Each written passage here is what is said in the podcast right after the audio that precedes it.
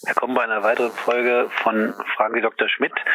Heute geht es um künstliches Fleisch, was aber immer noch Fleisch ist.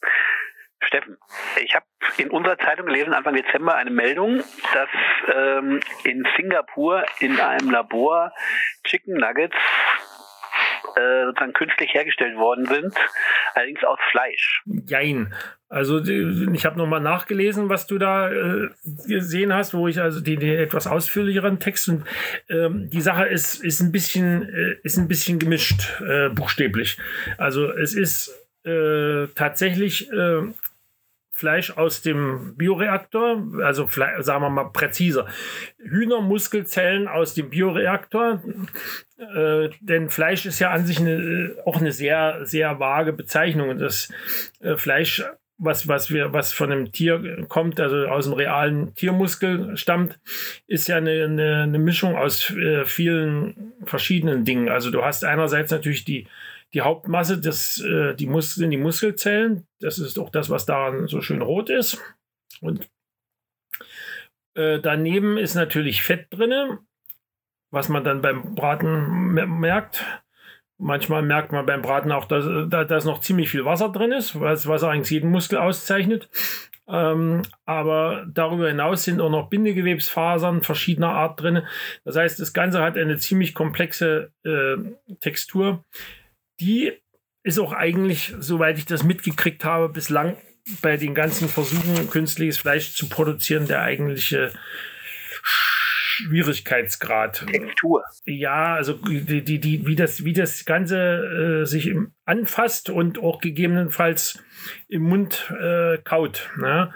Äh, deswegen sind die Dinge, die es bis jetzt gibt, also wo, wo es eben auch Zulassungen, wie in dem Falle in Singapur, wo es dafür offenbar eine geeignete Gesetzgebung auch gibt, wo das als Nahrungsmittel für den Lebensmittelmarkt direkt zugelassen worden ist. Dieses äh, ist mit, mit den Chicken Nuggets natürlich ein Produkt, was auch aus realem Hühnerfleisch nach meinem Eindruck äh, eher, eher der Bulette ähnelt, der panierten und, äh, und die anderen Versuche, die es bis jetzt gegeben hat, die, äh, wo es also auch mit Rindfleisch und Schweinefleisch Versuche gab, die zielen ja bislang auch vorder vordergründig auf äh, Hackfleisch und der, dessen Ersatz. Und ist denn da was zugelassen? Ich bin mir nicht sicher, ob man in allen Ländern dafür tatsächlich eine Zulassung benötigt. In der EU braucht man wahrscheinlich eine, weil die EU im Zusammenhang mit der ganzen Gentechnikdebatte in 90er Jahren ja eine Verordnung erlassen hat für neuartige Lebensmittel. Und ich gehe davon aus, dass äh, Fleisch aus dem Bioreaktor, zumal wenn es dann noch mit irgendwelchen anderen Zutaten verrührt ist, äh, alle Voraussetzungen erfüllt, um als neuartiges Lebensmittel angesehen zu werden. Äh, wie das in den USA ist, bin ich mir nicht so ganz sicher. Also insofern, so bislang richtig marktgängig ist, soweit ich weiß, nichts. Es gibt also allerlei äh, Versuche und es gab auch Verkostungen, Schauverkostungen von allen möglichen Sachen. Also schon 2013 gab es mal ein, ein, ein, ein, äh, ein Burger aus ähm, Retortenfleisch der allerdings, wie die Hersteller sagten, damals noch äh, künstlich ein bisschen angefärbt werden musste, rot, weil die, die, die reinen Muskelzellen offenbar dann, diese da gezüchtet haben, offenbar doch nicht so ganz die richtige Farbe hatten. Also war nicht genug, äh, wie heißt dieser Farbstoff? Also irgendwas mit, mit Hämo jedenfalls, äh, von wegen dem Eisen, was da drin ist. Hämokrit? Nee, der Hämokritwert ist, ist wiederum ein Laborwert fürs Blut, der da, wo er Aussage trifft, wie, wie die, wie die äh, roten Blutkörperchen und die, die Eisenversorgung im Körper ist. Aber mit dem Eisen hängt das also auch das, die rote Farbe vom Fleisch zusammen, definitiv. Das ist, äh, das ist doch praktisch Fleisch äh, von einem körperlosen Wesen. Also das ist ja kein Wesen eigentlich. Ist so gesehen gar kein Wesen. Nee, deswegen, deswegen dürfte es wahrscheinlich selbst für Veganer eigentlich akzeptabel sein, denn, denn im Prinzip, ja, nee, Veganer werden wahrscheinlich ein Problem damit haben, weil letztlich ist irgendwann, muss irgendwann mal eine, eine Sammlung von Stammzellen von einem real lebenden Tier gewonnen worden sein. Also der Ausgangspunkt ist definitiv was Tierisches.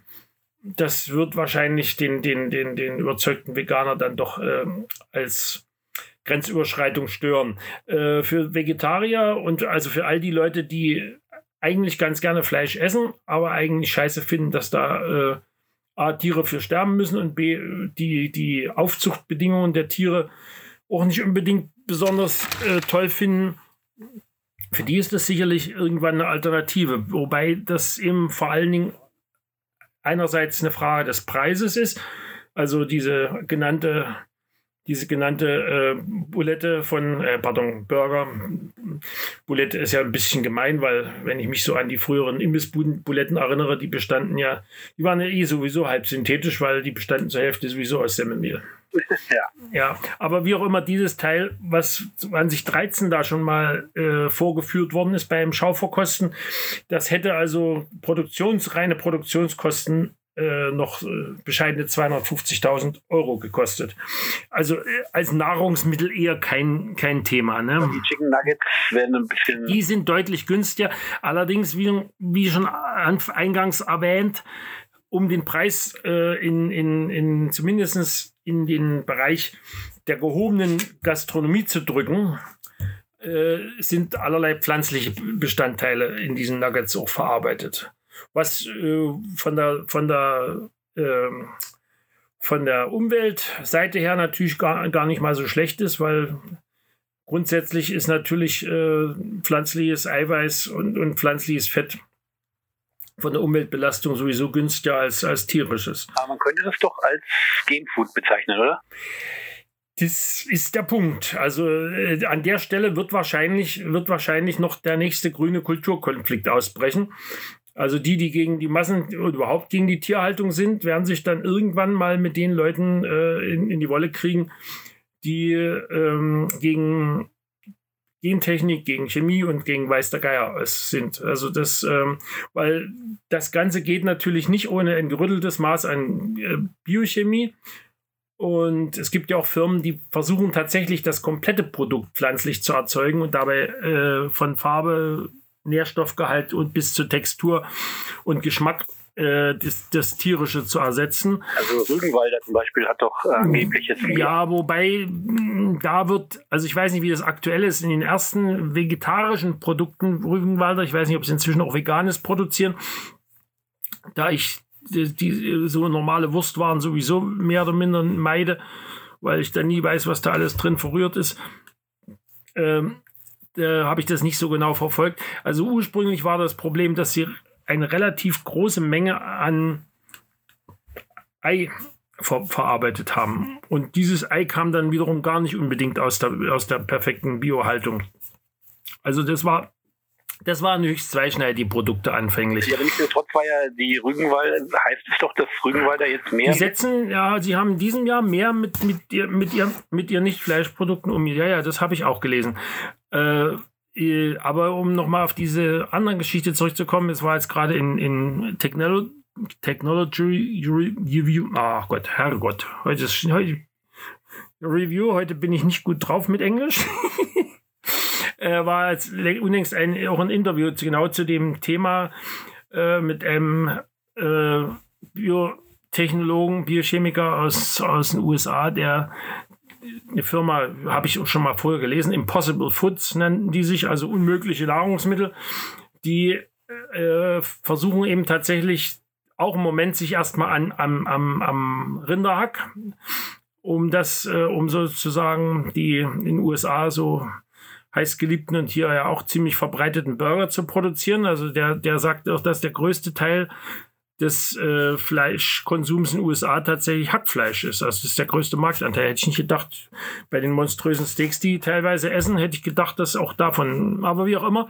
Jedenfalls, die versuchen das wirklich rein pflanzlich beziehungsweise wenn man Hefe jetzt kann man nicht als Pflanze rechnen, aber mikrobiologisch pflanzlich könnte man also das zusammenfassen.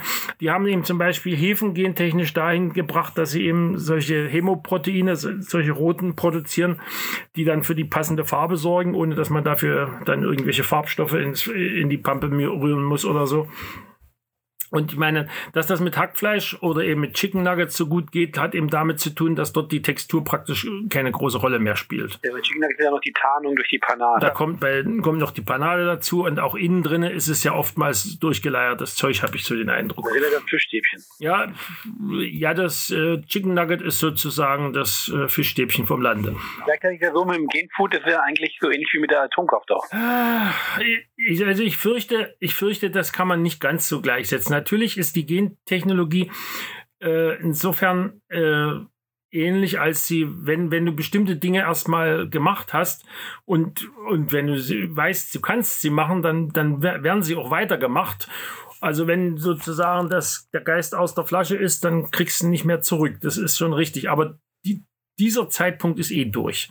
Die Frage ist, ob, ob uns die Gentechnologie in eine vergleichbar Katastrophe, die dann zum Umdenken führt, bescheren wird oder kann, wie ist, wie ist die Atomtechnologie? Das ist äh, die unsichere Frage. Andererseits wird, wenn ich mir vorstelle, äh, dass, dass der globale Fleischverbrauch sich seit 1990 äh, ungefähr verdoppelt hat und äh, die, die Welternährungsorganisation äh, ja, bis 2050 also nochmal mindestens um die Hälfte also ein Wachstum um die Hälfte erwartet. Wenn du das alles äh, so produzierst wie bisher, dann wäre das nicht nur verheerend für die ganzen Viecher, das wäre auch ziemlich verheerend für die Umwelt. Also heute schon ist äh, ein Siebtel des weltweiten Ausstoßes an Klimagasen der, Klima, der, der Viehwirtschaft zuzurechnen. In Sonderheit natürlich den Rindern, aber dass wenn du das also in diesen Größenordnung kannst und mit den Fischen sieht es auch nicht besser aus. Also auch, auch mit Fischstäbchen aus der Retorte wird sich irgendwann jemand beschäftigen, denke ich mir. Also von daher ist das alles kaum zu machen, abgesehen von, von der Zahl der Viecher. Also ich habe gerade unlängst gelesen, dass alleine 2017 wie viele Milliarden Einwohner hatte die Welt da? Also höchstens, höchstens acht oder neun. Sind wir jetzt schon bei zehn? Ja, inzwischen sind wir, glaube ich, bei zehn schon. Ne? Aber äh, wie auch immer, jedenfalls wurden dafür insgesamt 69 Milliarden Viecher ge äh, geschlachtet. Also vom, vom, vom, vom Truthahn bis zum Rind. Das ist schon eine ganze Menge.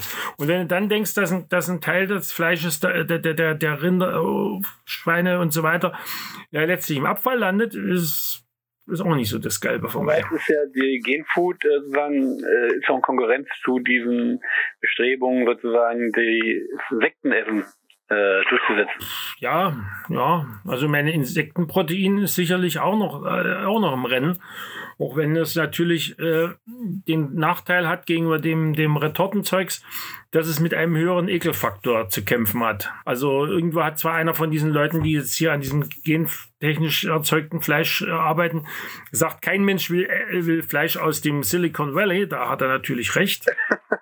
Aber wenn ich denen erzähle, aus welchem, aus welchem äh, Rindviech oder welchem Schaf oder welchem Huhn das Genmaterial für das Fleisch kam, hilft das vielleicht auch schon. Also das ist, das lässt sich bei dem, bei den Insekten eher nicht so gut machen. Aber bist du jetzt auch Vegetarier? Nee, nee, ich bin einfach nur mäglich. bin so mäglich, dass ich wahrscheinlich ohne Fleisch ähm, echt Probleme hätte, halbwegs abwechslungsreich und vor allen Dingen mit vollem Nährstoffspektrum zu essen. Das ist äh, der wunde Punkt. Das einzig Gute ist, an, an der Überfischung bin ich nicht beteiligt. das ist eigentlich schon ein super Schlusswort.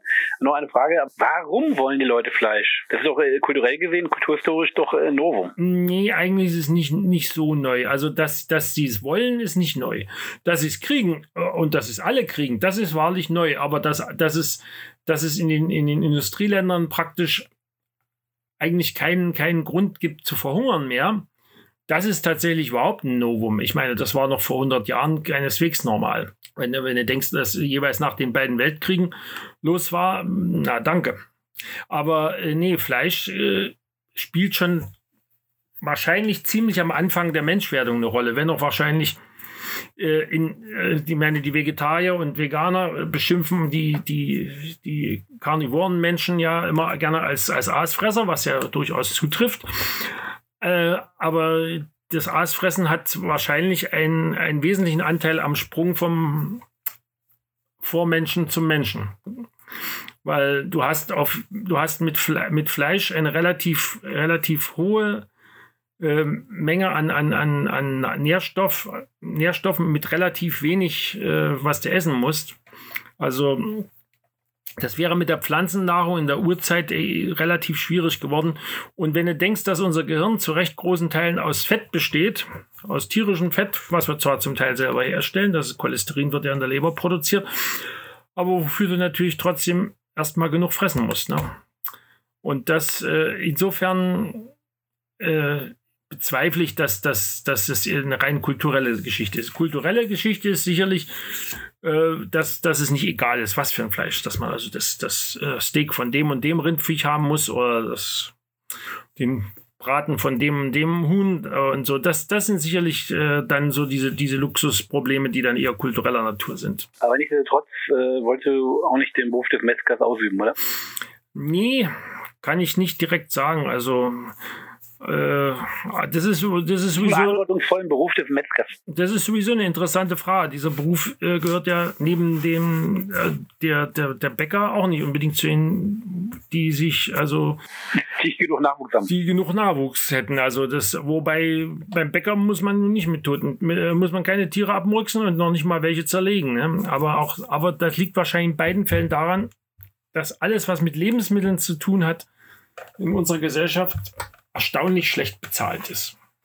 Als ich äh, Zivildienst gemacht habe, war einer der nettesten Kollegen, war ein angehender Metzgermeister. Ja gut, wenn er mehr angehender Meister war, dann hat er ja schon eine ganze Weile als Geselle gearbeitet. Und äh, naja, der ist praktisch äh, dann doch äh, Menschenfreund.